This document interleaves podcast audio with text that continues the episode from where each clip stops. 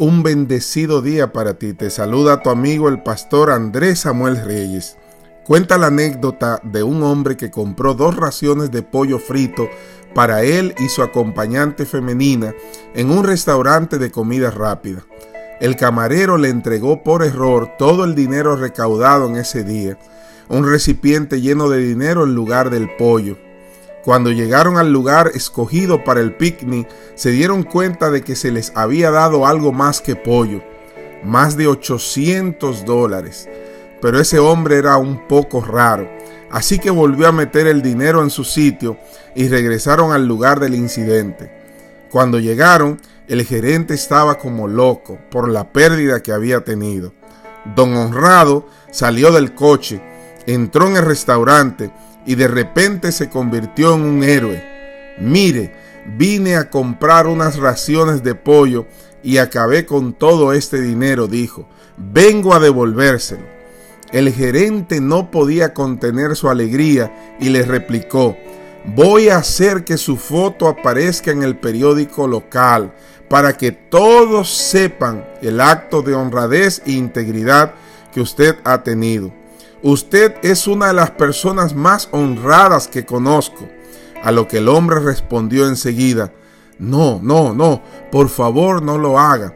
Luego acercándose al gerente, le dijo en voz baja a sus oídos, lo que pasa es que la mujer con la que estoy, bueno, es la mujer de otro, así que no quiero que mi foto salga en el periódico.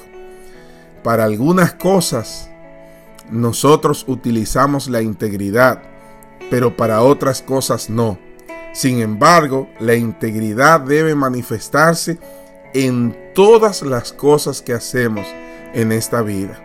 Ser íntegros en lo pequeño y ser íntegros en lo grande o en lo mucho, en toda ocasión y en todo tiempo. Salmos capítulo 7 versículo 8 dice, Júzgame, Señor, conforme a mi integridad. Júzgame, Señor, conforme a mi integridad. Y hoy te digo, Jehová está contigo como un poderoso gigante. Jeremías 20:11.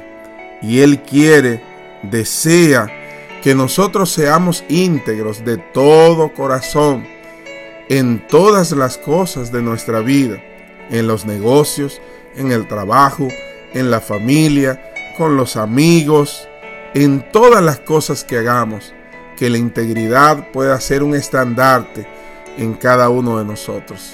Que Dios te bendiga, que Dios te guarde y hoy podamos orar diciéndole, Señor, ayúdame, ayúdame a ser íntegro y júzgame conforme a mi integridad.